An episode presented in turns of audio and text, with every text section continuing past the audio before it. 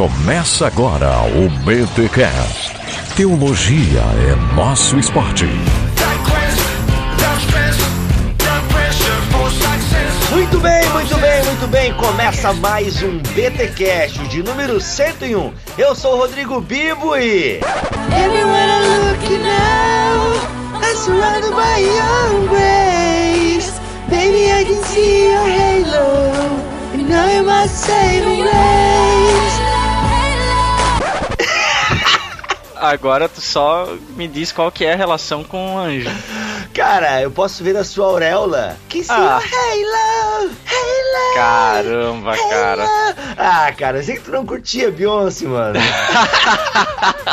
Essa música seria a trilha sonora perfeita pra Cidade dos Anjos com Nicolas Cage e Meg Ryan. Ah, desculpa aí, foi mal. Eu gostava também do Michael, o anjo sedutor. Lembra desse filme? Cara, eu não vi esse filme com o John Travolta. o de Acho que outra eu vi-. Eu vi só um pedaço, era muito louco. O anjo fumava, seduzia a galera. Eu vi só um pedaço dele num bar, uma cena no bar, assim, muito louco. Ai, aqui é o Mac. E aqui na Terra teve um tal de Jesus que foi casado com o Arcanjo Miguel. Nó, cada um tirou essa, maluco. Tu não tem aquela seita Jesus Homem? Meu, não, não conheço essa. Cara, mega seita aí. Sério? Aham. Caramba. Só que o cara morreu e Ah. a esposa dele tomou o lugar dele Ah. e se intitulou Arcanjo Miguel. Oh, não. Olha aí que beleza. Os testemunhos de Jeová diz que Jesus é o arcanjo Miguel, né? Mas enfim, a gente pode discutir isso ou não neste episódio angelical do BT Cash. E Mac, like old times. É, olha aí, o pessoal não pôde gravar conosco hoje. Alex, Millie e Glória estão todos fora, estão atarefados aí com seus doutorados, seus estudos, suas Ah. traduções de livro. Eita, e não. hoje a gente vai voltar aos velhos tempos. BT Cash duplinha, duplinha bacana. Olha aí, a química do mal. Por favor, não passe batido só porque é só nós dois, viu? Não, por favor, pô, ai, não tenho o Alex, eu não quero. Ai, não tenho melhorança, ai, não vai ser sensacional. Ai, não tem a glória, eu também não quero. Ai, não vou ser representada. Não, gente, pô, como nos velhos tempos, eu e Mac, a gente não pode deixar furar essa agenda semanal. A galera não pode, a gente pode. Vamos ver que caldo vai sair. Vamos falar sobre anjos e demônios. Mac, por que, que a gente não vai falar de batalha espiritual? Porque a gente já tem um episódio, eu não lembro exatamente qual deles, mas é lá no começo do BTcast, eu acho que é o sexto. E a gente já falou alguma coisinha lá, então a gente não vai tentar repetir o assunto aí, vamos focar mais nas figuras, dessas figuras aí angelicais, né? A gente conhece aí por anjos e demônios, será que tem diferença? Como é que eles são? peludos. Será que eles vivem um em cada lado dos nossos ombros? Olha é? Lembrando também, Mac, que já tem perdido aí no Bibotalk uns extras, né? É, Uns programas falando sobre anjos e demônios, que inclusive você participou quando lá na rádio ainda, quando eu trabalhava na rádio, a gente fez uma série sobre anjos e demônios E- e você participou do segundo episódio, lembra, cara? Olha aí. Desenterrou essa, hein? Desenterrei. E tá perdido aí no Bibotalk. Tá. É, tá perdido aí. Eu não sei onde tá, mas tem aí. Mas a gente resolveu fazer este episódio porque para colocar aí na numerologia, na nomenclatura, na contagem do VT Cash. Aí, por que não? Vamos aos recados paroquiais da semana. Muito bem, seu Maurício Machado, estamos aqui no BTcast, nos recadinhos do seu podcast teológico semanal. E a gente tá aqui, Mac, para dar dois recados importantes. O primeiro é que nós temos mais uma leva, ok? Tem que correr, tem que já correr agora, tem que ir loucamente na BT Store, porque chegou o action figure teológico mais da hora de todos os tempos. Olha aí, o Luterinho, mini Lutero. O mini Lutero para reformar a sua estante. É, o Playmobil do Lutero aí saiu uma versão há pouco tempo atrás, comemorativa, não é? Uhum. A gente tá importando, trazendo lá da Alemanha esses Olha. carinhas aí. Meu Deus. Então ainda é pré-venda, né, Bibo? A gente tem que deixar claro aí que eles não estarão sendo enviados ainda. Isso, isso é, tá, tá bem claro lá. A primeira leva vai ser mandada em final de julho, você que comprou já na primeira leva, e essa segunda só para final de agosto. E cara, a primeira leva a gente vendeu em 12 horas. Horas. Olha só que loucura. O pessoal com dinheiro pra gastar. Oh, graças a Deus. E gastando na BT Store, o que é mais legal, porque a galera acaba ajudando o Ministério Bibotalk. Fiquei Olha sabendo aí. que tinha gente que tava jogando dinheiro na tela. Olha aí. Mark, porque é legal, né? Pra quem curte action figure, né? Um bonequinhos e tal. Eu tenho aqui uma coleção mini, né? Do tempo que eu podia comprar, eu comprava uns action figures aí. Então, assim, ter um do Lutero vai ser muito legal, cara. E Playmobil, pô, eu tinha Playmobil. E é legal, é um boneco, né? Um bonequinho comemorativo da reforma. Então, assim, você que é católico, não vem jogar Êxodo 20 na nossa cara.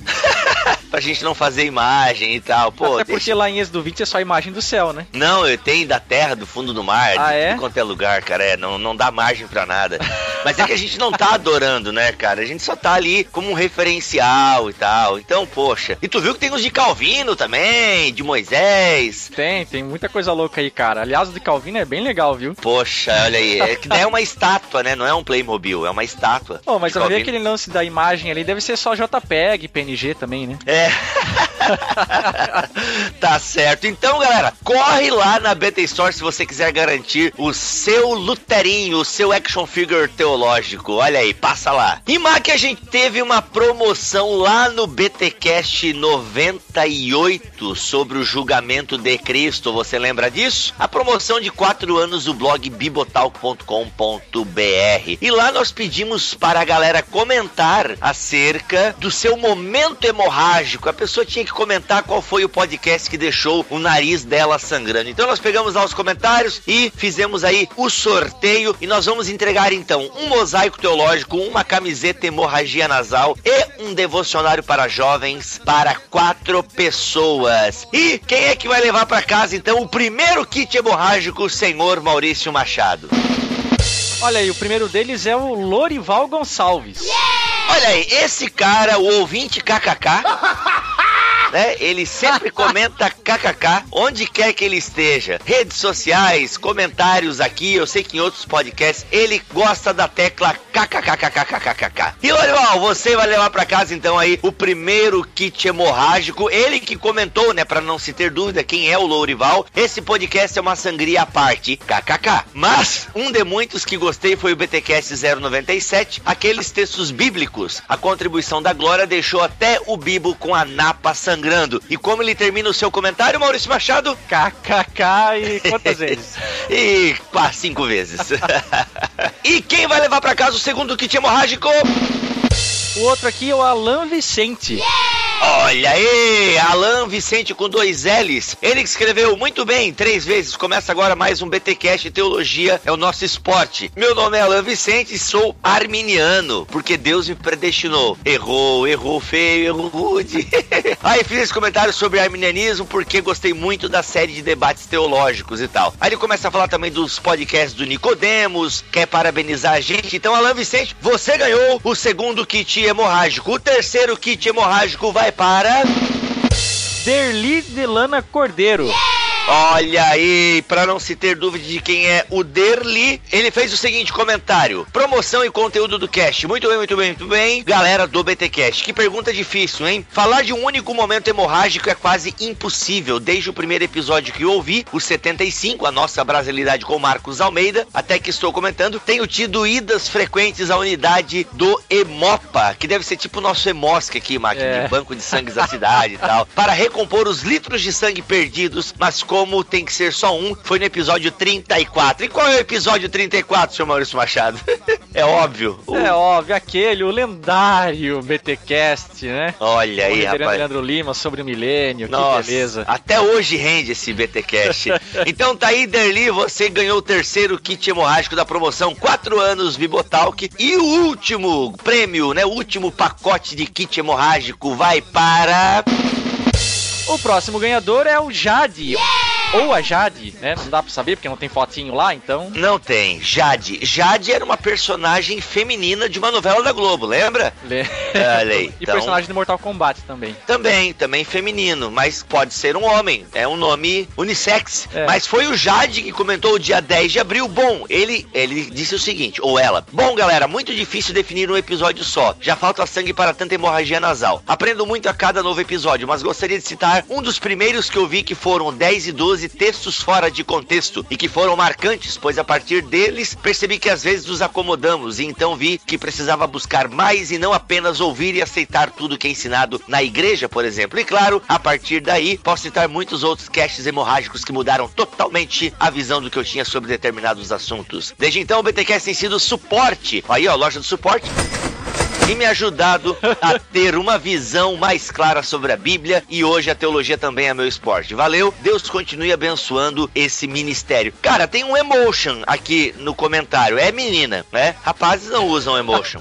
Brincadeira, se for um rapaz. É, Jade, você está levando então para casa aí o último kit hemorrágico, um mosaico teológico, uma camiseta hemorragia nasal e um devocionário para jovens. O que essas pessoas precisam fazer? Você tem até o dia, presta atenção nisso daqui, galera. O podcast foi divulgado no dia 4. Você tem até o dia 8 de maio para nos enviar no podcast@bibotalk.com o seu endereço e o tamanho que você veste, ok? O seu endereço e o tamanho que você veste. Ah, mas como é que eu vou saber? Entra lá na BT Store e vê a medida das camisetas, ok? Se até o dia 8 você não mandar para podcast@bibotalk.com o seu endereço e o tamanho que você veste, a gente não vai mandar a camiseta, ok? Beleza, então, galera, muito obrigado a todos que comentaram, aos mais de 118 comentários. É isso aí, quatro anos na estrada fazendo teologia ser também o seu esporte. Vamos pro podcast, Maurício Machado? Esse Vamos. podcast é angelical? Vamos que tá penoso, é isso? Tá penoso, tá cheio, vai voar pena, hein, rapaz, esse podcast.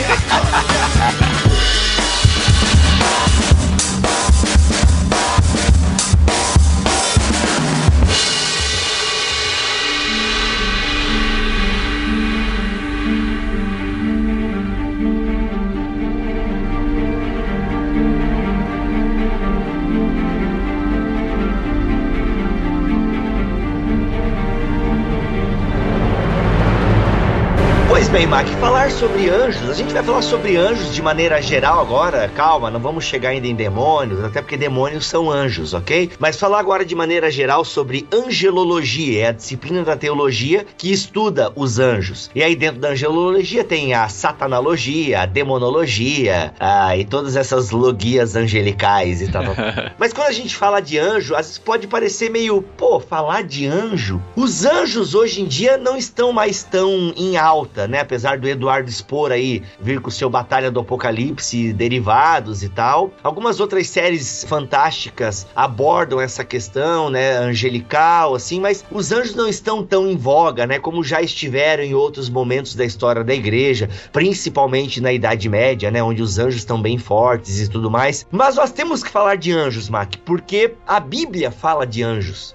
Fala. Fala não tanto quanto a gente gostaria, mas fala. Ela deixa várias pontas soltas, a gente não tem algumas informações que gostaríamos de ter, mas é fato que os anjos estão presentes na história da revelação de Deus. E por estarem nessa história da revelação de Deus, precisam ser estudados e analisados à luz da teologia cristã. Sim. A gente precisa. Até o Miller Erickson, ele elenca, Mac, alguns pontos, né? Por que, que nós devemos estudar os anjos? A gente não deve considerar esse assunto de pouca importância, até porque, como nós já vimos lá no BTcast 006 sobre batalha espiritual, anjos estão diretamente ligados a essa questão da batalha espiritual. Sim. Nós não podemos abrir mão é, deste assunto na teologia, por mais secundário que ele possa parecer. É, a verdade é que a realidade espiritual de anjos e demônios, né, apesar de a gente ter pouquíssima informação e mesmo na nossa rotina do dia a dia a gente praticamente não perceber isso, Uhum. com exceção de alguns que conseguiam ver os anjos voando durante o culto e tal. Eles até cantavam, né? Tem anjos voando neste lugar, no meio do povo, em cima Nossa. do altar. Ok. Padre Marcelo.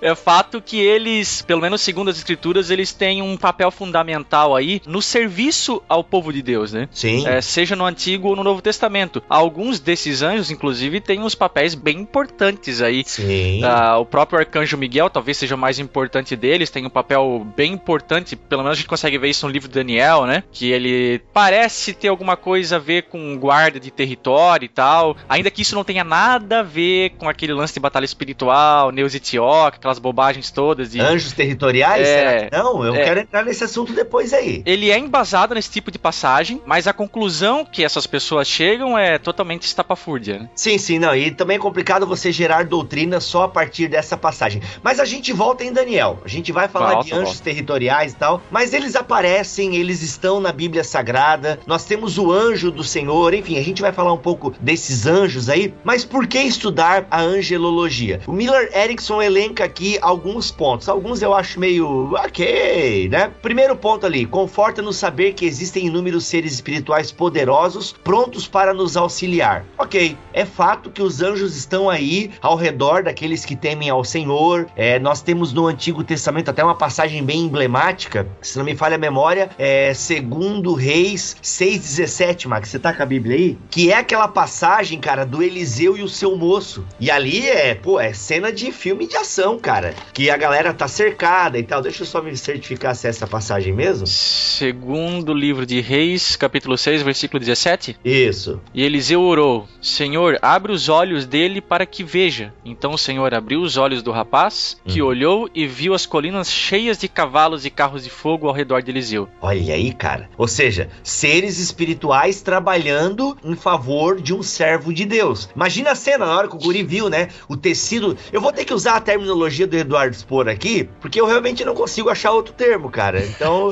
né? Mas o tecido da realidade, né? Foi rompido ali e o moço pôde ver, né? A realidade espiritual Ah. desses anjos e tal. É bem parecido o que aconteceu, talvez, ah, no Monte da Transfiguração também, né? Hum, entendi. Pra ele poder, digamos, pros discípulos terem visto o outro lado, digamos assim. Sim. Cara, loucura. Mas é um fato, existem esses anjos que trabalham em prol de Javé, é, seja entregando mensagens. A gente tem muito isso, né? Os anjos no Antigo Testamento, eles têm bastante esse papel, né, de mensageiro mesmo. É, e a sempre própria palavra, né? é ângelos no Novo Testamento e Malká. Pelo menos no grego, eu não sei se, a fun- se em grego também tem a mesma designação, mas em grego é mensageiro, né? Isso, é ângelos no grego e malká no hebraico, e ambos significam mensageiro. É uma palavra utilizada para qualquer tipo de mensageiro, mas obviamente o contexto determina se a gente sabe se é um anjo ou não. Até no caso de Abraão, por exemplo, né, vem aqueles seres lá que provavelmente são anjos, né, que inclusive se acampam ali com Abraão, comem e tudo mais. Então eles aparecem, é, é fato que os anjos simplesmente aparecem. Na narrativa de Gênesis, né, a gente já tem ali um querubim é colocado na porta do jardim. Então, eles simplesmente aparecem e a Bíblia não quer dar muita explicação, mas nós entendemos que são seres espirituais poderosos criados para nos auxiliar. Uhum. Alguns, né, se rebelaram e estão aí enchendo o saco até hoje. Auréolas. Isso, Iluminados. isso.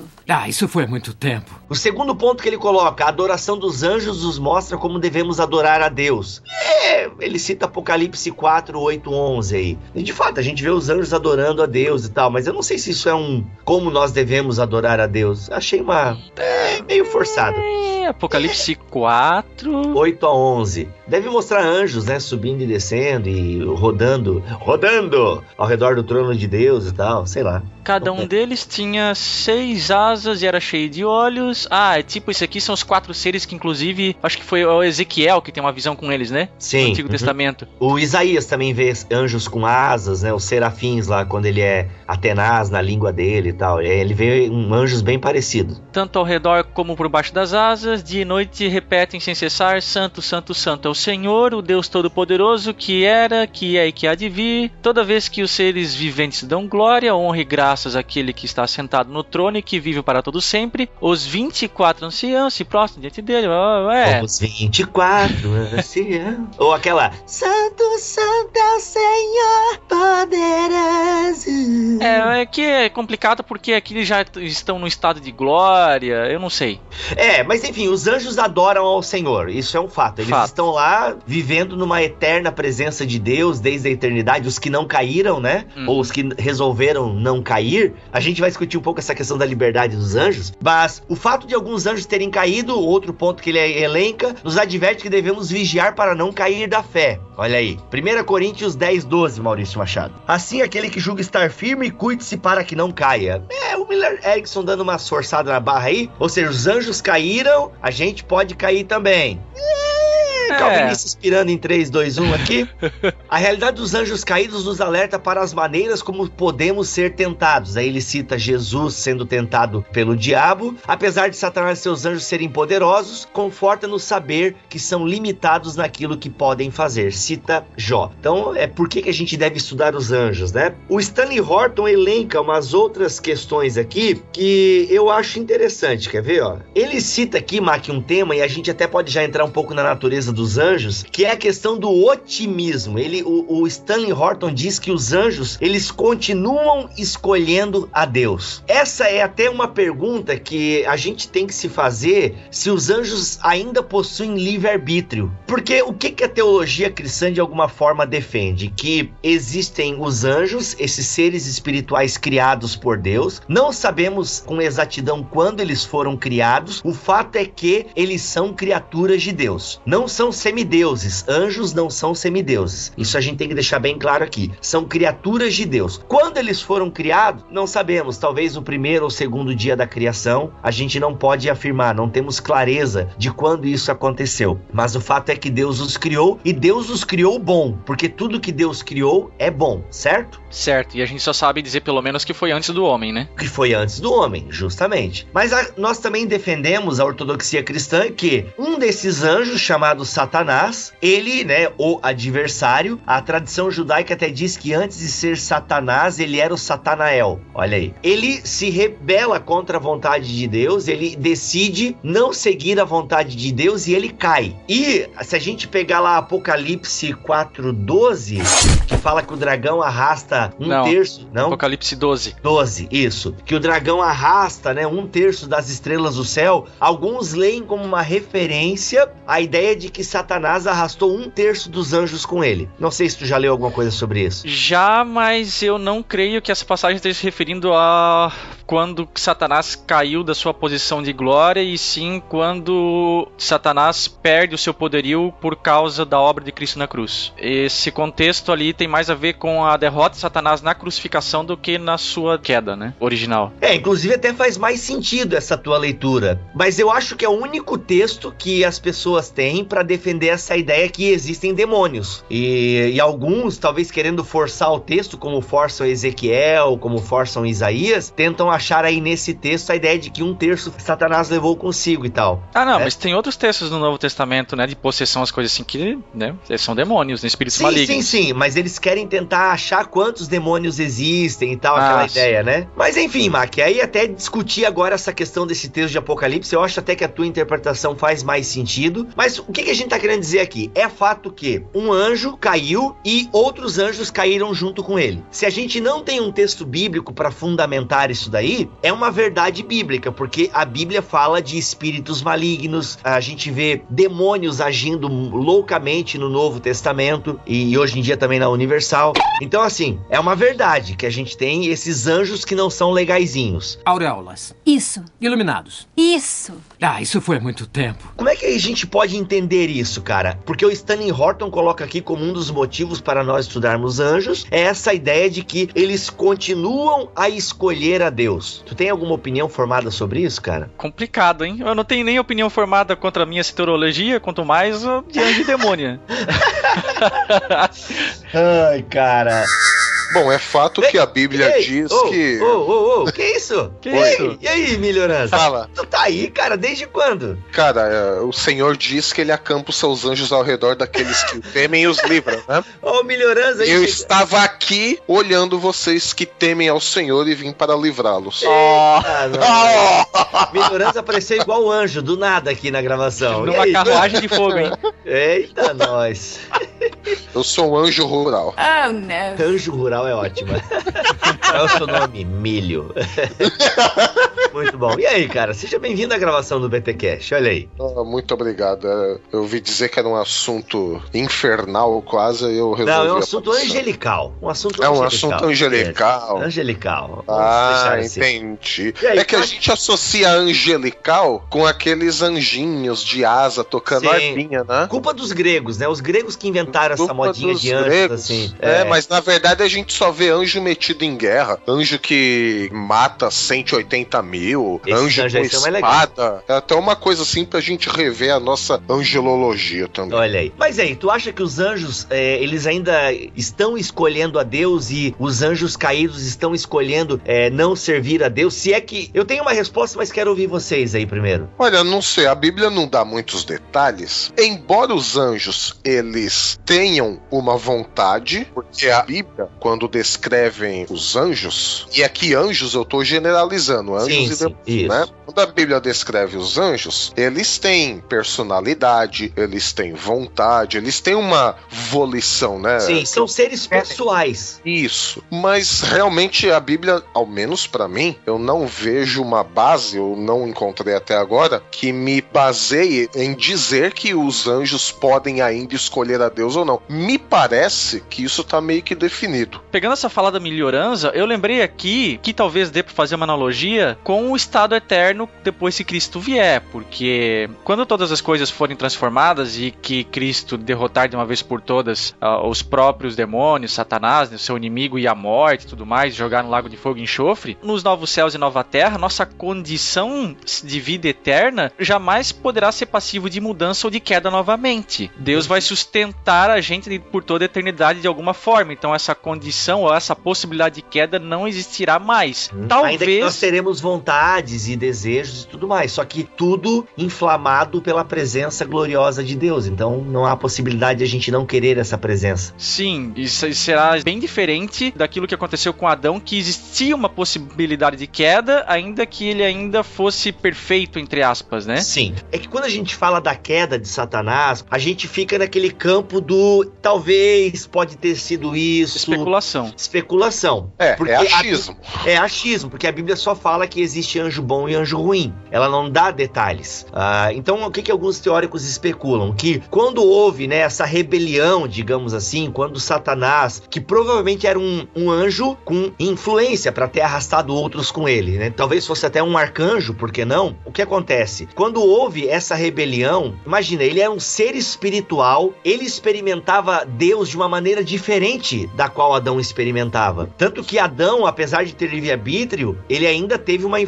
externa, que era o próprio Satanás, ou a serpente, instigando ele a cair. Agora, nada instigou Satanás a cair e os amiguinhos dele. Então, eles fizeram essa escolha aí, neste momento que a gente não sabe quando. Então, quando eles fizeram essa escolha, já ficou determinado, de certa forma. Eu não consigo ver um demônio se arrependendo, sabe? Porque lá na eternidade. Não, na eternidade não, né? Porque os anjos não são eternos porque eles são criaturas. Mas neste momento, em algum momento da criação, nas regiões celestiais, eles fizeram essa escolha como seres espirituais que experimentam Deus de uma maneira que a gente não experimenta. O livro de Jó até brinca com a ideia de que Satanás pode chegar na presença de Deus e dar uma curtida. Aí, ó, tá vendo a galera do BTcast lá e tal, né? É, Então- mas aí é outro conceito errado. Inclusive o pessoal do GraçaCast ah, abordou isso no seu último episódio sobre o inferno, Hum. que é aquela questão de que as pessoas acham que o diabo mora no inferno. Qualquer coisa pra eles parecida com o fato de que Satanás podia se apresentar diante de Deus parece loucura. E não é, né? Eles habitam em regiões celestiais. Isso, super. Exato. É o que eu tô falando. Eu digo, eles experimentam Deus de uma maneira. E aí os anjos que não caíram e fizeram essa escolha por permanecerem adorando a Javé e cumprindo os desígnios de Javé, ao verem o que vai acontecer com Satanás e seus anjos, eles decidiram e decidem por Deus porque não querem experimentar esse fim que Satanás vai ter, porque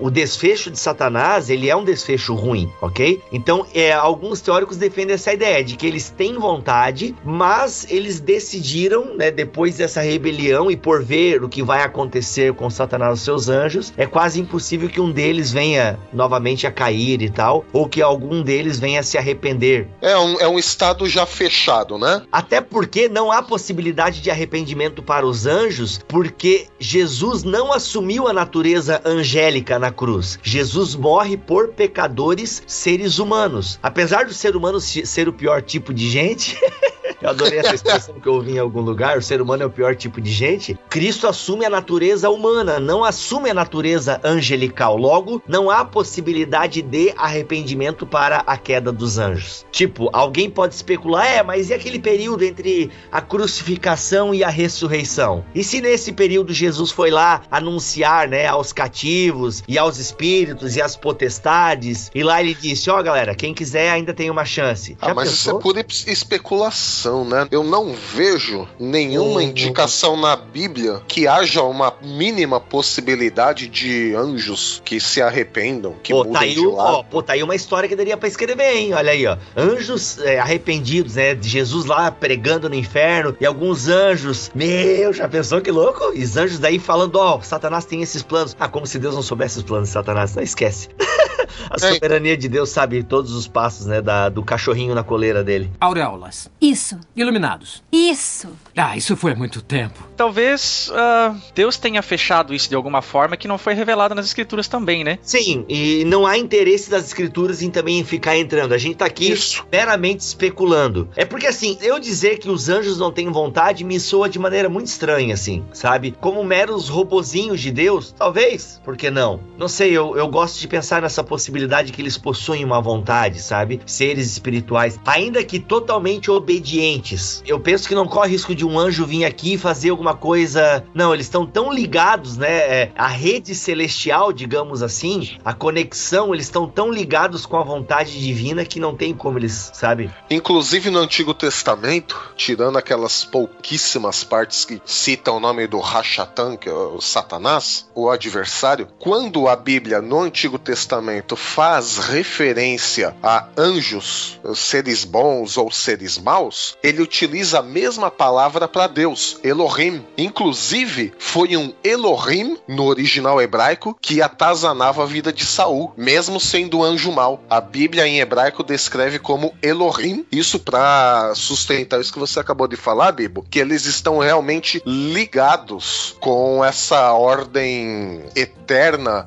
e celestial, mesmo o, os anjos caídos. Sim. É, a gente vai entrar nessa discussão agora então. No Antigo Testamento, a questão dos anjos. Aparições angelicais mesmo de peso, a gente tem a Satanás no Jardim do Éden. Nós temos. Se ficar restrito só no Antigo Testamento, uhum. nem Satanás no Jardim do Éden. É, não, mas daí, aí que tá o ponto, senhor Melhorança. A gente vai discutir essa questão de fé primitiva de Israel, depois o que acontece depois do cativeiro. É inegável que a figura, né, de um Rachatã, de um adversário, ela se torna bem mais clara a partir do encontro com os persas, né, do cativeiro assírio, é toda essa influência persa que a gente tem sobre Israel. A demonologia hebraica, ela começa a ficar mais evidente a partir do cativeiro. Tanto que daí alguns vão atribuir, né, que esse escrito de Jó é um escrito mais tardio, ao próprio Daniel. É, a gente vai abordar um pouco essas questões. Só deixa eu fazer um disclaimer aqui, até para clarear a mente do pessoal que tá ouvindo. O fato de a gente dizer que a teologia estava em progressão, ou seja, que esses conceitos foram clareando só com o decorrer do tempo, não quer dizer que a realidade em si também estava em progressão. Sim. Ela já Isso. existia, já estava acontecendo. O que ganhava informação era o entendimento do homem a respeito disso. Isso. E não a realidade em si. Os anjos já estavam é o... trabalhando lá, estava tudo acontecendo, a gente é que não tinha informação ainda. Sim, a revelação isso. progressiva, né? Mais ou menos isso. Deus vai revelando aos poucos, conforme a galera tem condições de entender. E conforme Israel foi tendo contato com outros povos, isso até foi um conceito que um aluno meu colocou, o Thiago Strutz, abraço Thiago, e eu achei bem legal, porque conforme Israel foi tendo contato com outros povos, eles foram absorvendo algumas informações. E aí, de certo, Deus pensava, opa, tá na hora de eu revelar o que é certo acerca disso que eles estão tendo contato agora. Então, isso é mais ou menos a ideia de revelação progressiva. A coisa já existe, mas a, o povo de Israel vai entendendo conforme eles vão tendo contato. Isso que o Milho falou, por exemplo, né, do espírito maligno que atormentava Saul vinha da parte do próprio Javé, mostra que na fé primitiva de Israel, tudo partia de Deus, né? Inclusive o bem, o mal, toda essa concepção de que até mesmo os anjos malignos partiam do próprio Javé. Coisa que depois Israel não vai mais entender assim. Eles começam a entender que de fato existe um adversário, um antagonista, que ainda que está sob o domínio de Javé, porque Satanás não pode fazer o que ele quer com Jó. Só que já começa a ter essa separação, entendeu? De anjos bons, anjos maus, anjos que impedem a oração de Daniel. Entende mais ou menos o que eu tô dizendo, não? Ah, Sim. porque a questão de Daniel é bem interessante, Daniel capítulo 10. A oração de Daniel estava sendo impedida pelos príncipes da Pérsia ali e tal. Vamos abrir, vamos abrir Daniel lá. Daniel 10, 10. Em seguida, a mão de alguém tocou em mim e me pôs sobre as minhas mãos e os meus joelhos vacilantes. E ele disse: Daniel, você é muito amado, preste bem atenção ao que eu vou lhe falar. Levante-se, pois eu fui enviado a você. Quando ele me disse isso, pus-me em pé, tremendo. E ele prosseguiu: Não tenha medo, Daniel, desde o primeiro dia em que você decidiu buscar entendimento e humilhar-se diante do seu Deus, suas palavras foram ouvidas e eu vim em resposta a elas. Mas o príncipe do reino da Pérsia me resistiu durante 21 dias, que é uma referência a anjos que são contrários à vontade de Deus. Mas o príncipe do reino da Pérsia me resistiu durante 21 dias, e então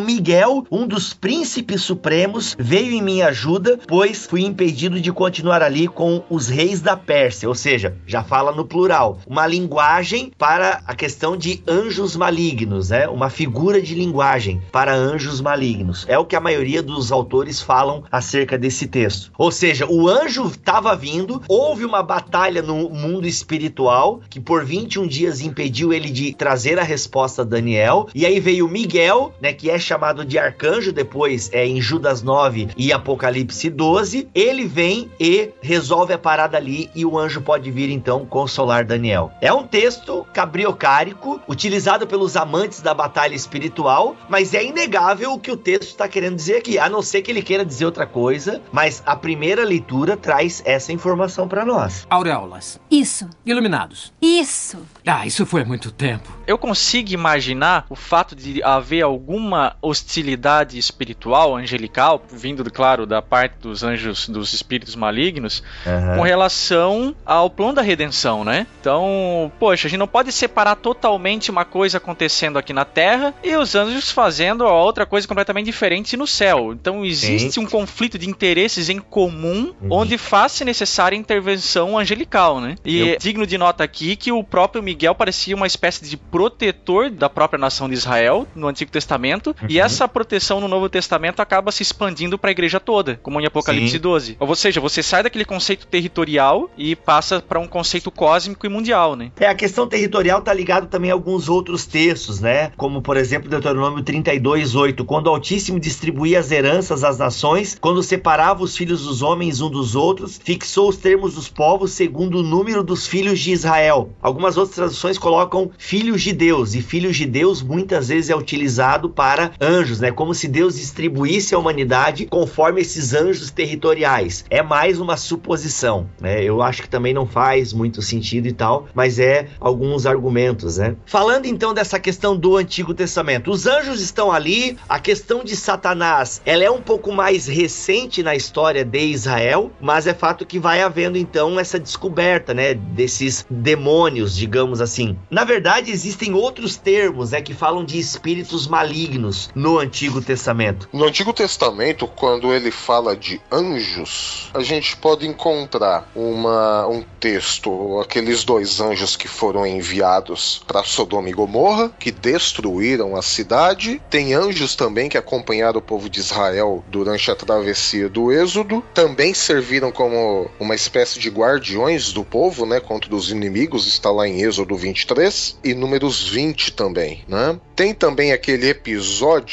do Eliseu e o carinha que estava com ele Das quando carruagens de fogo. isso, Eliseu e Eli. É... Antes de Eliseu. entrar, a gente leu aqui, Milho, até. tá? Aham. E nós temos também, então, no Antigo Testamento, aquela famosa narrativa do rei Ezequias, quando a Assíria ameaçava Jerusalém, que Deus enviou um anjo que exterminou o exército todo do rei da Assíria. Se eu não me falha a memória, o número é o que? 180 mil soldados do exército do rei da Síria, né? Então, toda vez, ou quase toda vez vez que o Antigo Testamento fala em anjo, anjo enviados da parte de Deus, são anjos que destroem, anjos que matam, né? É interessante também a gente notar isso. Essa figura de juízo atribuído a mensageiros ou a anjos é bem comum, né? Sim, o anjo também era, além né, do anjo realmente significar mensageiro, ele também representava o próprio Deus, por vezes, na execução de juízo. A gente vai ver que isso vai extrapolar totalmente em Apocalipse com as suas 67 menções a anjos, com essa questão de levar juízo ao povo da terra. e É enviado mais. por Deus, né? Uhum. É. Essa questão do Apocalipse até puxa um pouco a questão do período interbíblico, que eu já quero entrar, porque no período interbíblico, cara, ali os anjos fazem a festa. É, é interessante notar, Bibo, que no período interbíblico, e falando de Apocalipse, é meio que em paralelo o surgimento desse tipo de escrita apocalíptica com o surgimento de anjos na cultura Sim. de Israel, né? Antes da gente falar do período interbíblico, eu só quero trazer uma questão aqui também, que volta e meio brinco com a ideia, né, do peludo, né, atribuindo a figura do peludo a demônios, satanás e tal, tal. Mas existe uma palavra hebraica chamada, é a palavra seirim, e ela é utilizada e às vezes chamada de peludo, que fala dos bodes, né, a questão dos ídolos bodes.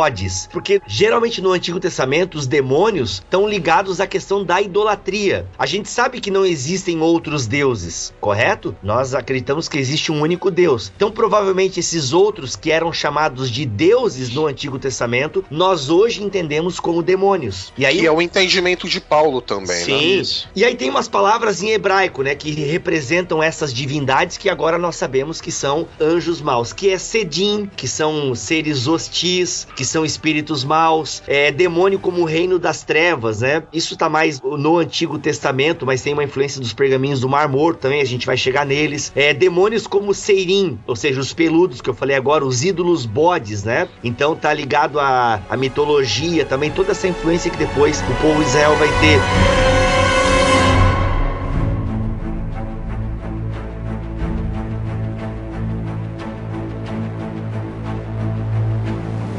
Tem a tal da Lilith. Essa Lilith que o pessoal até brinca que era esposa de Adão, né? Em alguns textos pseudepígrafes tem essa associação de que Adão teve uma esposa chamada Lilith, não tem? Foi, foi. Ela, ela Sim, era sim. esposa antes de Eva até, né? É, olha que viagem, né, cara? E Lilith, ela é citada em Isaías 34:14. Alguém tá aí fácil com Isaías 34:14? Alguma tradução possível pode ser bruxa da noite. Ui! Pra mim não aparece esse nome aqui não na, na NVI. Lilith. O que que aparece aí? Isaías 34, 14. É. Criaturas do deserto se encontrarão com hienas e bodes selvagens balirão uns com os outros. Ali também descansarão as criaturas noturnas e acharão para si locais de descanso. Então, Mac, a Lilith pode ser tido como fantasma feminino da noite. Aí fala o quê? Criaturas noturnas, né? Isso. E nas antigas tradições do Oriente Médio, a Lilith atacava as mulheres grávidas no momento do parto. Ih, que coisa horrível. E ela queria seduzir os homens também. Cara, é, depois temos que falar dessa questão da sedução dos homens e Gênesis 6. Gênesis 6 é uma loucura muito doida, né? Provavelmente os filhos de Deus ali se referem a seres angelicais e que vêm pra terra e se apaixonam né, pela beleza das mulheres e tal. Gênesis 6 é muita pira, maluco. Ó, o texto hebraico original fala Lilith. Olha aí, ó. Porque assim, a gente fala de seres espirituais, né? Que nós chamamos de anjos. Mas existem seres espirituais que Deus criou. Deus não criou só o ser humano. Criou também esses seres espirituais. Geralmente a gente chama de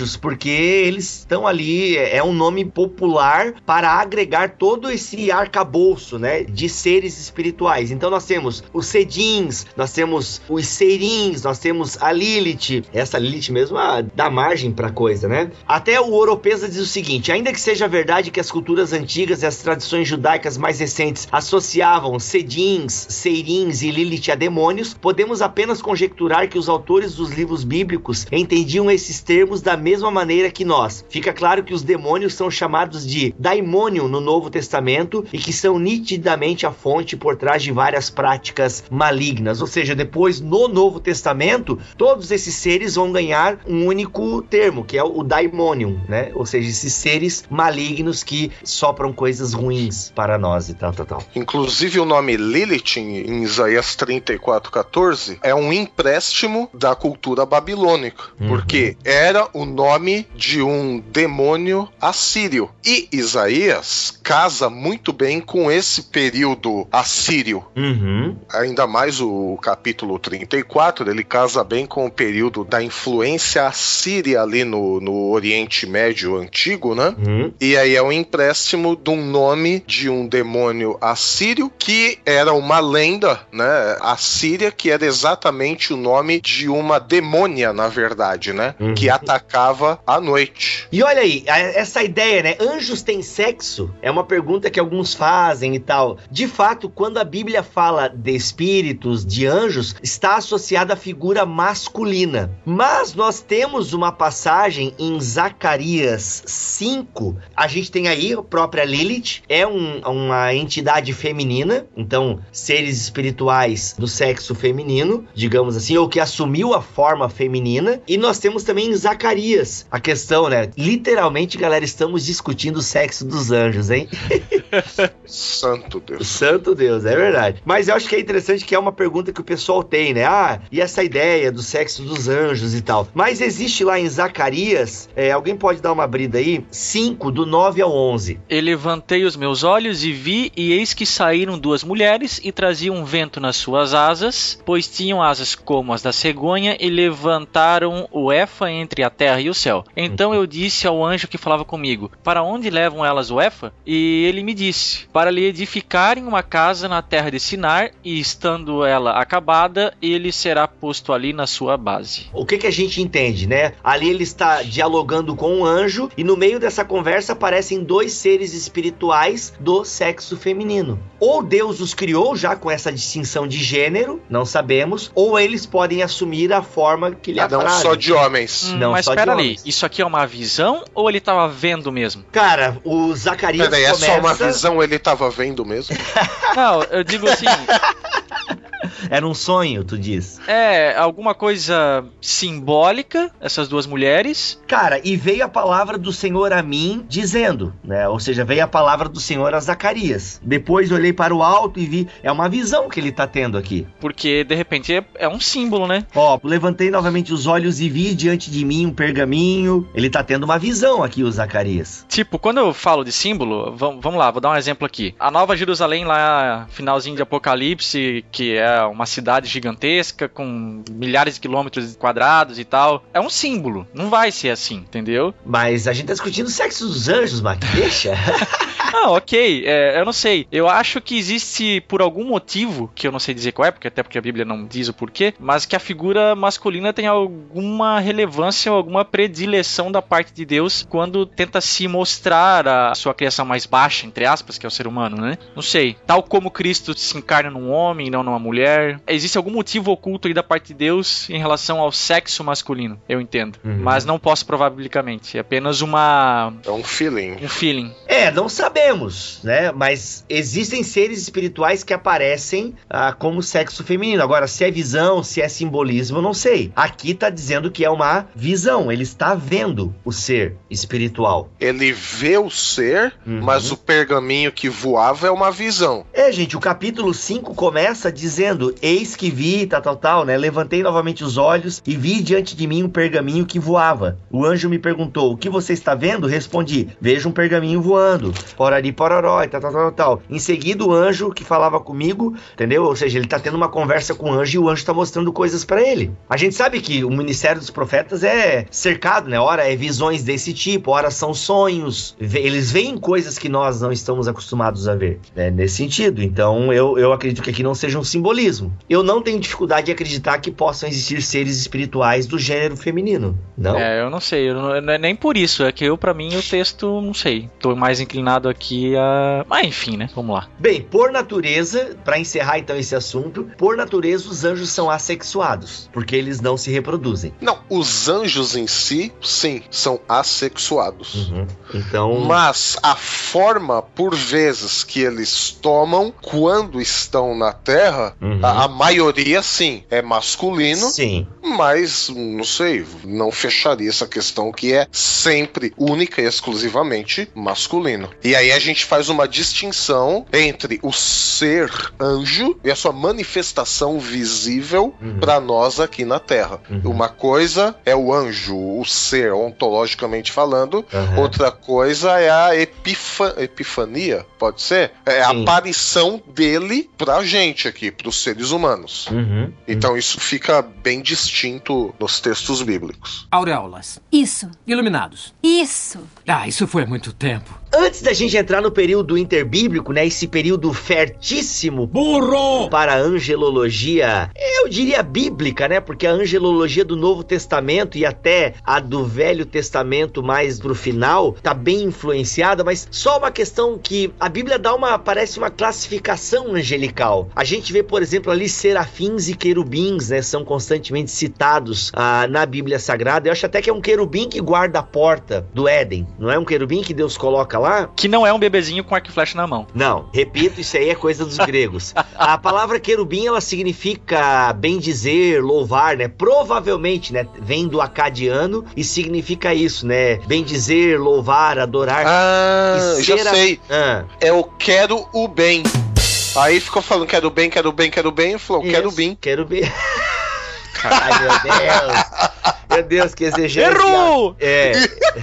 É uma exegese lá, Marcos Feliciano, essa, né? Mas tudo bem. Isso. Ah, e serafim significa ardente. Tanto que os serafins é o que aparecem lá na visão de Ezequiel, aparece na, na visão de Isaías. E aqui uma, uma informação inútil, mas o Seraf, ele é um dos guardiões da Oráculo em Matrix Reloaded. E se vocês lembrarem do filme, quando o Neo olha o código dele, ele é um código laranjado, ou seja, mostrando que ele é um serafim, ou seja, ele é um ser ardente, né? Ou alguns vão dizer que ele é um firewall, né? Ou seja, fogo, né? Esse muro de chamas e tal, que está ali protegendo a oráculo. Mas interessante, né? Tá aí o seraf, vem de serafim, que significa ardente. Informação inútil para você aqui no BTcast. E tem os arcanjos também, né? É, os arcanjos são aqueles que parecem ser os superiores e tal. Ainda que a Bíblia só fale de um arcanjo, que é o Miguel. O Gabriel, ele é importante, ele aparece acho que em mais de uma vez na Bíblia Sagrada, mas ele não tem o título de arcanjo. Uhum. Confere? Ele, ele aparece em Daniel e aparece em Lucas. Sim, ele E aparece. sempre dando própria. mensagens importantes, né? Isso, justamente. Mas a gente não sabe o que ele é. Os textos apócrifos, eles colocam ainda outros arcanjos, né? Tem o Rafael, ele ajuda Tobias. Tem um, esqueci agora o nome, mas tem mais uns quatro ou cinco arcanjos citados em textos apócrifos. Mas na Bíblia é só o Miguel. É, Ark é um- uma designação de hierarquia, né? Tipo, Sim, arcebispo. Superior primeiro cabeça. da galera. É, e o próprio Miguel, ele tem algumas atribuições bem importantes, né? Além dessa questão de lutar ali na passagem de Daniel contra outro espírito, né? Porque estava represando a mensagem para Daniel e tal. Aham. Ele lá em Judas fala que ele contendou com Satanás a respeito do corpo de Moisés. Isso. Ele é um guerreirão master, assim, entendeu? Uhum. Ele, é o aparece em. Apocalipse 12 também. Isso. Na verdade, Judas cita Enoque, né? O livro de Enoque, né? Isso. É no livro de Enoque que diz que Miguel disputou com Satanás o corpo de Moisés. Não é um pensamento próprio de Judas, é Sim. uma citação. E até, cara, Enoque, a gente até aqui já entrando um pouco na questão da literatura interbíblica, o livro de Enoque, ele é fantástico para quem escreve sobre anjo, provavelmente lê primeiro Enoque, porque lá tem o livro dos vigilantes. E nesse livro dos vigilantes conta a história de 200 anjos que se revoltam, que descem à terra, que se apaixonam por mulheres. A, a literatura interbíblica e principalmente Enoque, ela é muito rica na sua angelologia, justamente por influência dos persas e das demais culturas circunvizinhas a Israel. Achei aqui o nome dos outros querubins, segundo a tradição judaica do segundo templo. É Miguel, Gabriel e Rafael, e depois nós temos o Uriel, o Raguel e o Zeraquiel ou Araquiel, e também o Aniel. Ou seja, essa história judaica mais recente e tal, o Fenuel foi substituído por Uriel. Ou seja, a gente percebe que no período interbíblico, e aí nós já explicamos muito bem esse período em podcast anterior, é muito frutífero a angelologia. E aí tá ligado, né? Por que, que a figura dos anjos ganha tanto destaque no período interbíblico? Tá ligado ao fato de que, primeiro, não há revelação profética de certa forma. Os profetas estão meio em baixa nesse período interbíblico. E parecem também que os israelitas, né? Essa comunhão com Deus, eles criam esses intermediadores é, entre eles e a divindade. E como eu disse, até por influência do zoroastrismo persa e tudo mais. Então parece que os anjos é que estão ali mais presentes, né? Entre eles e a divindade e tal. Estão lutando, estão guerreando, são os mensageiros. Como nós não temos a figura do profeta entregando mensagens, os anjos aparecem entregando essas mensagens. Na visão deles, o mundo estava se acabando, estava tudo corrompido, não tinha outra alternativa senão uma intervenção divina direta, como você bem disse, não tinha profeta, uhum. então foi necessário aí um outro intermediário entre Deus e os homens, e aí surge esse monte de anjo que continua na tradição do Novo Testamento. E isso, e aí o Mac destacou que Apocalipse é o livro que mais fala de anjo. Isso. E aí a gente tem uma explicação literária para isso também. Por quê? No período interbíblico surge a chamada literatura apocalíptica, que descreve exatamente isso. Um mundo que chegou no seu extremo em termos de afastamento de Deus, não tinha outro remédio senão Deus acabar com tudo e refazer tudo de novo de acordo com o povo escolhido. Não Sim. tinha mais profeta, vem os anjos, né? E isso é uma característica da literatura apocalíptica, né? Uma mensagem revelada por Deus por meio de seres celestiais. Hum. E é por isso que João, ele se apropriou desse conceito da literatura apocalíptica de que o mundo tinha chegado num nível tal de afastamento de Deus que Deus interviria diretamente, mas não antes sem dar a sua mensagem e o seu juízo por meio de anjos. Uhum. Auréolas. Isso. Iluminados. Isso.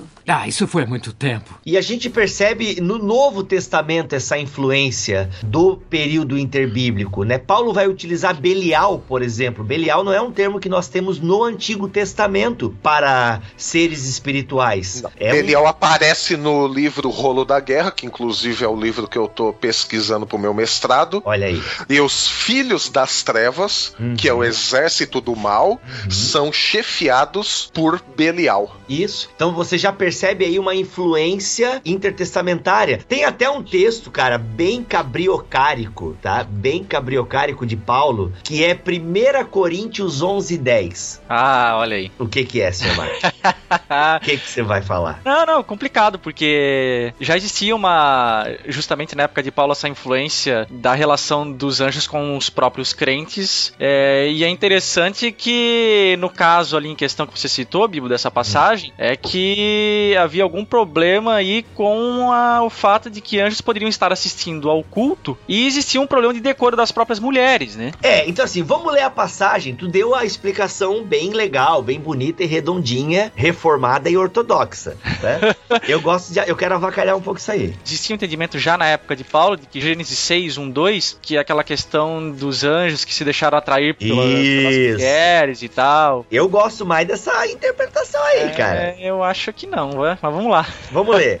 É, Gênesis. 1 Coríntios 11, 10. A gente não vai entrar em detalhes litúrgicos aqui, pessoal. Não entre nos comentários nesse assunto que não é a pauta aqui, beleza? 11, 10 diz o seguinte: Por essa razão e por causa dos anjos, as mulheres devem ter a cabeça coberta ou devem ter a cabeça um sinal de autoridade. Ou seja, por que que Paulo vai me colocar aí um por causa dos anjos, né, cara? O Mac deu a explicação reformada, né, e ortodoxa, porque os anjos assistem aos cultos e tal. Tem alguns textos interessantes que falam dessa questão do Efésios, né, 3:10 que ah, as regiões celestiais elas estão olhando a igreja. Mas eu gosto de ver nesse texto aí, cara, essa influência intertestamentária, sabe? Não, e Paulo teve bastante influência intertestamentária. A gente vê até pela expressão filhos da luz, filho das trevas. Paulo utiliza bastante vocabulário dessa literatura intertestamentária, inclusive nos relatos dele de que ele subiu aos céus. Isso lembra muito um contexto intertestamentário. Então Sim. Paulo ele conhecia bem essa literatura, ele usa bastante termos Belial até os filhos da luz, essa questão dos anjos também. Aham. Ele teve uma influência grande. E no período intertestamentário, né, e principalmente no primeiro livro de Enoque, onde traz o livro dos vigilantes, a gente tem de novo essa ideia de anjos apaixonados por mulheres. Então talvez Paulo, né, manda as mulheres cobrir a cabeça aí para os anjos não se apaixonarem. Olha aí.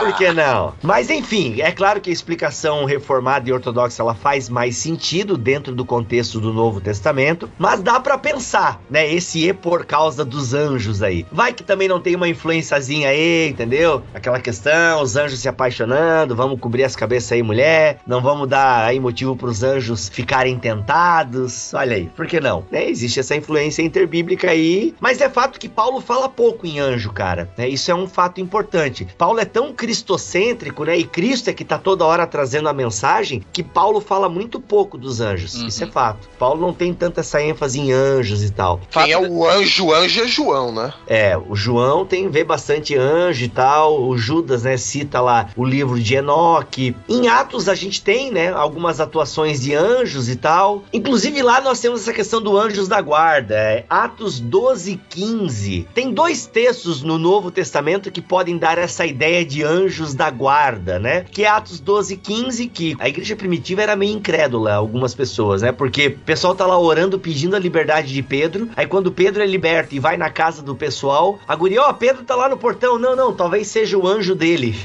Olha a viagem, né? Ou seja, pô, o anjo de Pedro. Então existia essa crença e é uma crença, mais uma vez, influenciada por onde, por quem? Período, interbíblico. Isso mostra que a teologia também da igreja primitiva estava em formação. Tava informação, Isso justamente. também não quer dizer que, ah, existe o anjo. Então veja bem, até um, um destaque importante. A igreja estava em formação, né? A teologia, o entendimento de, de tudo que Deus estava fazendo. Aham. Então, quando eles falam, ah, pode ser o anjo, isso não significa que a gente deva colocar uma doutrina de Sim. anjo da guarda. Também não estou dizendo que não tenha. Até porque Mas- a gente não tira sorte pra escolher um obreiro na igreja, como eles tiraram sorte pra escolher. um- Uhum. Então, assim, mas basear uma doutrina de anjo da guarda, tendo como fundamento também este texto, Uhum. é, é errado pelo simples fato de que ali a teologia estava em formação, as pessoas ainda estavam descobrindo como fundamentar sua fé. Então é perigoso falar numa doutrina se baseando num texto de formação teológica da igreja. Uhum. Jesus em Mateus 18, 10, ele diz o seguinte: Cuidado para não desprezarem nenhum só destes pequeninos. Aqui, pequeninos provavelmente está se referindo aos discípulos de Jesus. Pois eu lhe digo que os anjos deles nos céus estão sempre vendo a face do meu Pai Celeste. Aqui eu acho que relata mais a questão da função dos anjos em geral, que é de assistir o povo de Deus, né? Sim. Uhum. E não que necessariamente cada pessoa tem um anjo a seu bel prazer aí, a sua Mas isso formulou. Seu anjo particular. É, É, o personal devil e o personal angel. Angel. Auréolas. Isso, Iluminados. isso. Ah, isso foi há muito tempo. Alguns pais da igreja eles acreditavam, né, que para cada pessoa existia um anjo bom e outro mau. O Jerônimo acreditava que anjos da guarda eram dados aos seres humanos quando do nascimento destes. Depois o Pedro Lombardo, já lá pro século XII, ele diz que um único anjo podia guardar muitas pessoas e tal, até porque a gente não sabe o número dos anjos, né? A cultura judaica também desenvolveu essa ideia, né, de anjos da guarda, anjos protetores e tal. Nós não sabemos com exatidão, né? Não podemos criar uma doutrina de anjos da guarda personalizada, mas eu creio que uma das funções do anjo, como o Mac bem colocou aí, é a ideia, né? Eles estão aí cuidando do povo de Deus. Assim como eles cuidam do povo de Deus, eles também executam, né, o juízo de Javé. Até tem um texto interessante que eu queria que tu lesse, Mac, que é esse texto de Hebreus, ele define perfeitamente a função dos anjos, que é, é interessante a gente ler esse texto. Hebreus 1:14. Os anjos não são todos eles espíritos ministradores enviados para servir aqueles que hão de herdar a salvação? Olha aí, por que não? né? Então, a gente sabe que existem anjos. Até, cara, Hebreus vai falar de pessoas que acolheram anjos sem saber. O Novo Testamento dá essa margem que eu achei muito interessante. Olha Já que tá em Hebreus aí, Mac, Hebreus 13, 2. Não se esqueçam da hospitalidade. Foi praticando-a que, sem o saber, alguns acolheram eram anjos. Olha aí. Cara, eu tenho uma história pra contar pra vocês sobre esse negócio aí. Senta que lá vem a história. Senta que lá vem a história. Cara, exato. uma vez, quando eu tava reconquistando a Xanda, a gente teve um término e tal, daí eu tava num processo de reconquistá-la e tal. Aí eu tinha que ir na formatura dela. Aí eu tive que pegar a BR com uma BI 125, pensa. E eu não sabia direito onde era a entrada pra ir pra Univille, que é uma universidade aqui de Joinville. E aí, pô, vou pela BR que é mais perto e tal. E aí, só que eu não sabia direito onde era a entrada. Pô, peguei e entrei na entrada que eu mais ou menos achava que era. E nisso tinha um cara num chevette branco parado no acostamento. Eu peguei, encostei a moto e falei: Ô cara, eu preciso muito chegar na Univille. Tu pode me indicar o caminho? Ele falou: Ah, me segue que eu tô indo pra lá. Cara, o cara me levou até a Univille e depois ele seguiu em frente. Mas o que eu acho engraçado nessa história é que o cara tava lá, parado no acostamento da BR, cara. Do nada, entendeu? Tipo, quando eu cheguei e pedi informação pra ele, ele me guiou, né, até a Univille. E foi muito importante nesse meu processo de reconquista eu estar na formatura da minha atual esposa e tal. Olha aí. Você quer dizer que ele era um anjo de Eu- chevette. Um anjo de chevette branco, um anjo humildão, né? Um anjo na humildade. Cara, assim, ó, eu não tô dizendo que é. Eu tá? diria que é um anjo malaco. Malaco, por quê? Ó, chevette, velho. Ah, ô, Chevette, Ah! melhor carro pra aprender a dirigir, cara. Então, assim, é, eu não tô dizendo que é, tá, gente? Mas que eu acho curioso, eu acho. O cara tá lá encostado no acostamento da BR e na hora que eu chego, ele ia pega, arranca e vai junto comigo pra me levar até lá. Ele tava te esperando. Pois é, pode ser um anjo? Pode ser. Por que não? Se a galera hospedou anjo sem saber. Tu sabe que no Brasil os anjos é, voam até 110 por hora, né? Depois disso é por tua conta. Depois é por minha conta, ligado? Eles respeitam as placas de trânsito, né? Na verdade, até 100 por hora, né, senhor Maurício? Não, na BR é Não. 110. Na, na BR-110? É. Olha aí. Não, na Dutra. Não, na Dutra é 110. Mas na Carvalho Pinto é 120. Olha aí. Ah, olha aí. Né, os anjos acampam ao, ao redor, né, daqueles que temem ao Senhor. Então, a gente sabe que existe essa presença angelical entre o povo de Deus e ao derredor existe essa presença é, dos demônios e tudo mais, né? Pô, e Gálatas 3,19, onde Paulo diz que a lei de Deus foi entregue ao povo de Israel por meio de anjos. Então, cara, esse texto aí de Paulo, ele inventa, né, isso, porque Ah, primeiro, como assim? não, já vou te dizer. já vou te dizer, já vou te dizer, calma. Aí, Ortodoxos fulminando o bibo agora. Senhor Maurício Machado, em que período da história de Israel os anjos são colocados como aqueles que entregam a lei do Senhor? É no Antigo Testamento? Responda pra mim. Não. Não. Onde que acontece essa presença angelical entregando a lei para o povo de Israel? Período interbíblico. Mais uma influência paulina desses escritos. Só E que ne- daí eu tenho que afirmar que na verdade não tinha anjos lá na entrega da lei, então. Não tinha, e de fato não tinha. Talvez Paulo coloque aí a figura angelical na entrega da lei, com certeza pela influência dos escritos interbíblicos e também para dizer o seguinte: a entrega da lei ela é mediada por anjos. A entrega do evangelho é pelo próprio Cristo. Talvez Paulo faça, né, esse balanço para dar uma superioridade ao evangelho que ele está pregando. Ah, mas aí com isso dá pra afirmar que existiam anjos lá de alguma forma. Ah, sim, não. É que daí tu quer ler bonitinho, né? Tudo amarrado, né? Eu entendo o teu ponto. Tu quer preservar o escrito bíblico, né? Na sua inspiração e aquela coisa toda e tal. Como eu não sigo muito essa linha, né? De que tá tudo conectado, amarrado, eu vejo nitidamente nesse texto uma influência interbíblica em Paulo. E Paulo coloca anjo onde a Bíblia diz que não tinha anjo. Porque se tu quiser. colo- Gente, pera aí, tchau, gente. Tô terminando, tá aqui, tá? Tô saindo. Ai, meu Deus do céu. Isso porque a gente nem chegou na série Bíblia que vai vir aí pela frente, né? Vixe. Mas, Mac, não tem sentido isso? A Bíblia não fala no antigo. Maquezeira. Ah, cara, não tem anjo lá na entrega da lei, cara. Mas Paulo tá dizendo que tem. Eu entendo que é a questão do período interbíblico. Eu não, eu não ignoro isso, que existe essa influência. O que eu tô dizendo é que é uma revelação progressiva. Ok. Que o Antigo Não, Testamento na não. verdade, é um entendimento teológico progressivo do Isso. homem também. Pode ser, ok. Vamos ficar então dentro da ortodoxia, tá? Então tá, então não tem o que discutir esse texto. é isso aí, os anjos estavam lá, né? É, esse é o BTcast. A democracia, reina Ah. soberana, cada um Gente. pensa do jeito que lhe Ah, apraz. que tá igual os juízes, né, cara? Cada um faz o que quer, pensa como quer. Não, mas assim, cara, eu, ao mesmo tempo que eu vejo a influência interbíblica, isso pra mim não diminui enquanto texto sagrado. Isso tem que ficar bem evidente aqui. Mas eu li, eu não sei onde eu li isso, mas que Paulo coloca anjos lá até como um demérito, entendeu? Ah, é, lá foi anjos, né? A lei foi anjos. Aqui é o próprio Cristo. Aqui a chapa é quente, Ah, entendeu? não, eu concordo com essa interpretação. O meu ponto só é que, de fato, existiam anjos lá. Só isso. É, É, Paulo, o Paulo tá Ah, não, ah, tu, tá, tu tá de sacanagem, Bibo. Tu quer dizer que tinha um anjo de chevette na beirada da BR te esperando e tu não quer aceitar anjos da entrega da lei, que é um evento assim, tipo, não vou nem comparar, né, cara? Tu tá ficando maluco, meu. Cara, ok. You catch me. Ah, ok.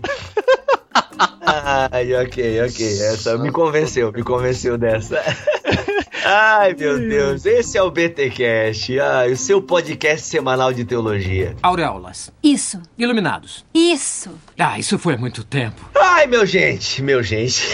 Depois dessa do anjo de Chevette, santo Deus vamos amado. caminhar pro final, minha gente. Vamos nessa. Ah, mas cadê os demônios? Cadê tudo? Ah, a gente vai deixar Satanás e seus anjos para um plus desse episódio. Mas em síntese, a gente entende o que, pessoal? Os anjos são seres pessoais que têm os atributos de inteligência, vontade, ok? É, e são seres angelicais. Eles não são divindades e eles executam a vontade de Javé. Esses são os anjos. A gente não deve orar aos anjos, né? Alguns pontos aqui, vamos pontuar algumas questõezinhas bem básicas assim. Anjos não devem ser adorados. A gente isso é bem claro em Apocalipse, né? Eu acho que o João meio que quase tenta adorar o cara ali e o, o anjo não, não, não, não, levante-se aí, não, não me adora e tal. Tem um anjo que aceita adoração. A gente não falou, né? Que é o anjo do Senhor. Olha aí, a gente não Mas falou por que ser o próprio Senhor. Isso. É um avatar só. Justamente, é um avatar do próprio Cristo lá no Antigo Testamento. Então os anjos, eles não devem ser fruto da nossa oração, ou melhor, nós não devemos dirigir oração a anjos. Santo anjo do Senhor, meu zeloso guardador. Essa oração católica, ela não tem um fundamento na escritura. E tem muito crente também que canta música para anjo e tal, né? É bem complicado isso, porque os anjos são servos de Deus e a função de um servo é apontar para o seu Senhor. Tuita essa, Thiago Ibrahim. O Thiago Ibrahim nem ouve mais BTcast. Oh,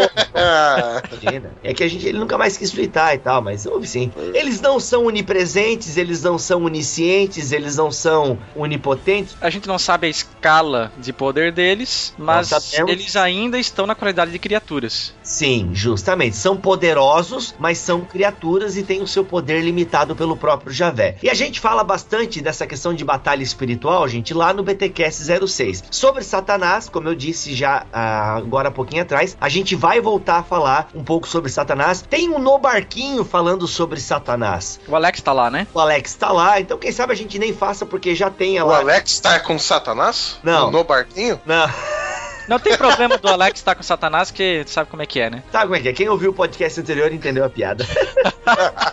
Ah, então, assim, eu acho que algumas coisas pontuais sobre anjos são essas, né? Eles existem, eles agem em prol do reino de Deus e eles lutam por nós. Sabe, Constantine, assista Constantine, que é mais ou menos aquilo. Quase, hein? Eu acho que é quase, cara. Eu não sei que eu não assisti. Eu saí na metade, porque fiquei escandalizado. Ah, seu. Ah, Sério? Sério, na época eu saí na metade. Ah, é, na época, né? Mas É. agora já assistiu três vezes. Não, depois não vi mais, mas não teria problema em ver. Cara, assiste que é muito legal. Meu, mega recomendo. Eu gosto. É uma macumbaria desgraçada aquele filme. É, bastante. Mas é legal.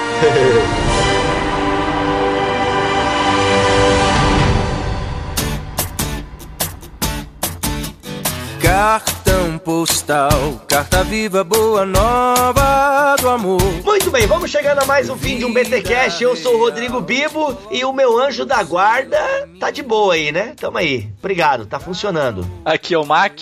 Os anjos assistem o BTcast enquanto nós gravamos, isso é muito legal. Eles impedem o tranca-byte. E teologia é o nosso esporte, crente. E eu sou Alexandre Melhorança e que o Senhor te abençoe e te guarde e faça resplandecer sobre ti o seu rosto rosto, que ele tenha misericórdia de ti, sobre ti ele levante o seu rosto e te dê a paz. Amém. Amém. Amém.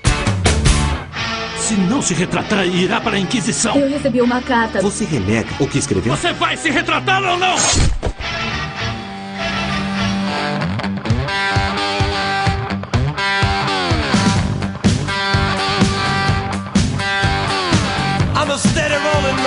Fala, crente! Começa mais um Concílios e Guilhotinas aqui no BTcast. É com muito prazer que nós lemos o seu e-mail aqui e nós iríamos começar hoje com uma guilhotina. Uma das nossas ouvintes, a Francieudes, chegou a nos mandar um e-mail tudo bonitinho, dizendo qual foi a guilhotinada e tal, mas existem regras. Regras que estão escritas e disponíveis lá no nosso site e uma delas diz do prazo de validade da guilhotinada. E nesse quesito, infelizmente, a Francieudes não passou. Aí, Francieudes, não vai ser hoje que você vai ver a cabeça de ninguém aqui rolando, beleza? Então, você que não sabe aí das regras, vai estar linkado aqui na postagem desse BTcast. E o nosso primeiro e-mail de hoje é do Leandro Silva. Olá, galera, sou o Léo Rachid, moro em Caraca. Ó, nome da cidade dele. Ele mora em Pau Amarelo.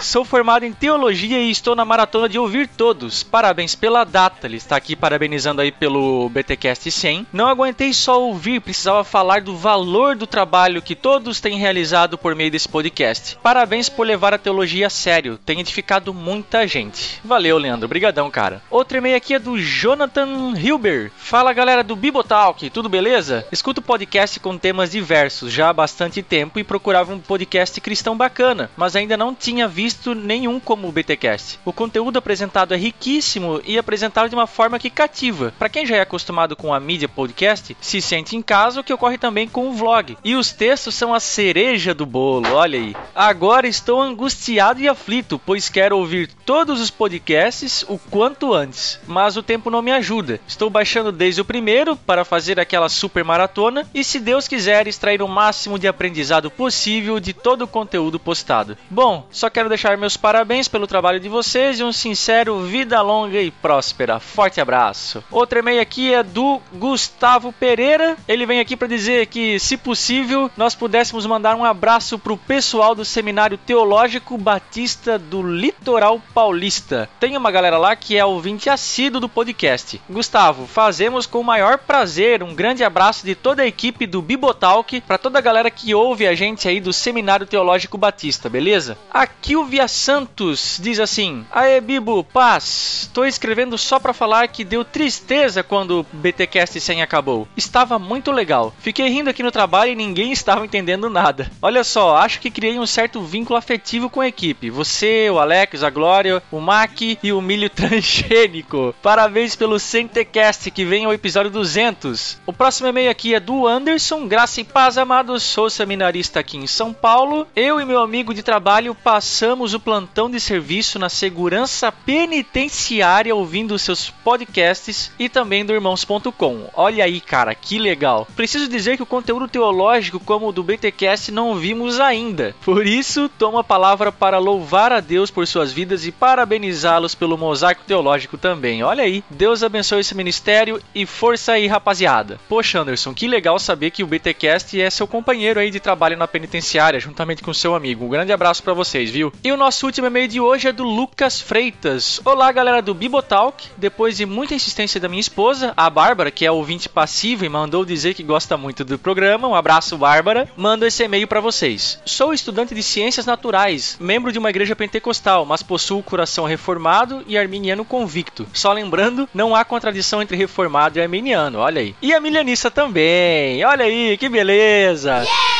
Conheci vocês por causa de um post da Glória no grupo Arminianismo acerca do podcast sobre Agostinho e desde então não consegui parar de acompanhar o blog. Que Deus fortaleça toda a equipe nesse ministério, pois tenho certeza que assim como eu tenho sido abençoado, todos os ouvintes também têm sido. Continue nessa força, só lhe deu glória. Muito bem, esses são os nossos e-mails. E-mails, aliás, que nos alegram muito, enchem o nosso coração de motivação. A gente sempre diz aqui que esses e-mails, os comentários lá nas postagens, postagens, é o nosso verdadeiro salário. A gente só existe porque tem quem nos ouve e assim como vocês louvam a Deus por nossas vidas, nós também louvamos muito a Deus pela vida de cada um dos nossos ouvintes. Vocês são muito preciosos para nós, viu? Mas a hemorragia nasal ainda não terminou. Hoje temos não um, mas dois efeitos BTcasts, um da Nathalie e outro do Diego Pereira Silva. Olha aí o que eles deixaram pra gente.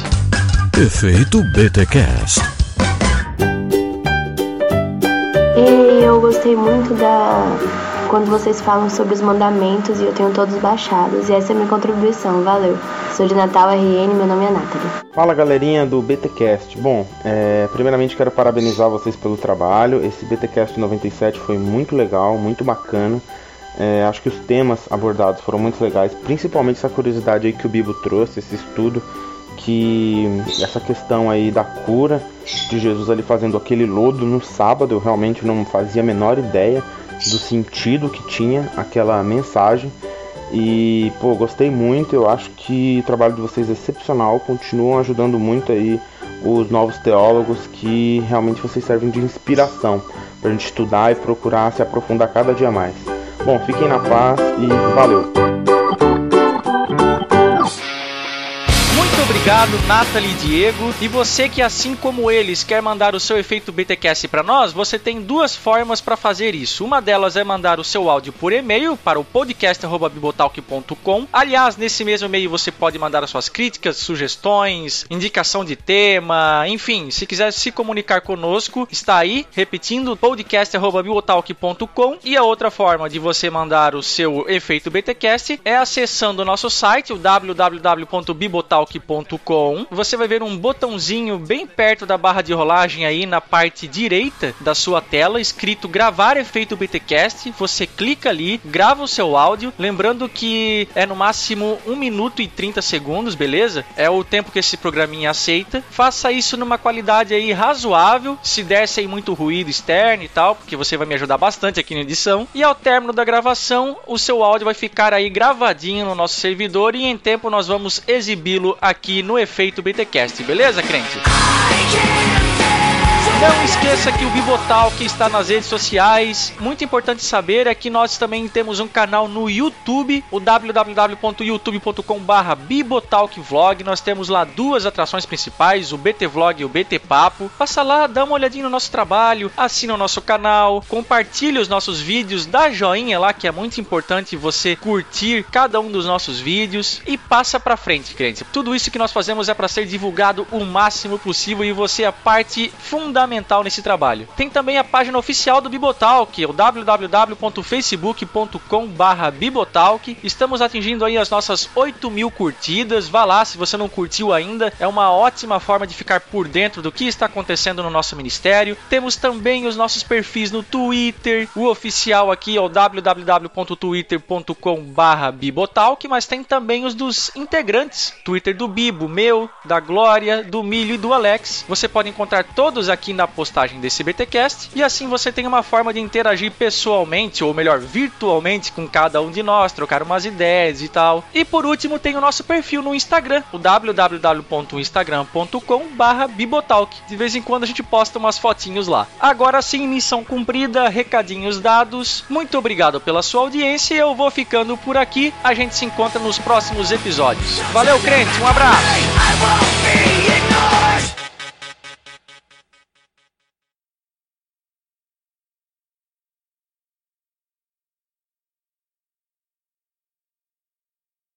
Por que, que a gente não vai falar de batalha espiritual? Não sei.